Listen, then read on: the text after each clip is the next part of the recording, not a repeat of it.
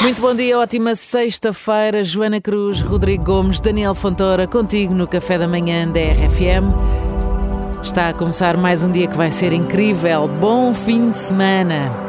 Se calhar podes ainda não ter planos, mas vamos lá com confiança olhar para os dias de descanso que aí vêm. Pensarmos que as coisas vão correr bem, que é pelo melhor, que tudo vai passar, se não se trata de confiança a mais, mas de otimismo faz com que a nossa energia seja sempre a mais positiva para fazer valer a viagem.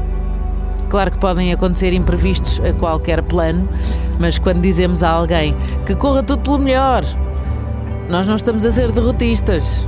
E depois, quando acaba mesmo por correr pelo melhor ou pelo excelente, com que até não contávamos, a satisfação ainda é mais enriquecedora para o nosso coração, não é? Portanto, nada como sairmos para a rua esta sexta-feira, 13, ainda mais, com o um sorriso e a confiança de que tudo há de correr mesmo pelo melhor que podemos esperar e merecer, como é óbvio, mereces tudo.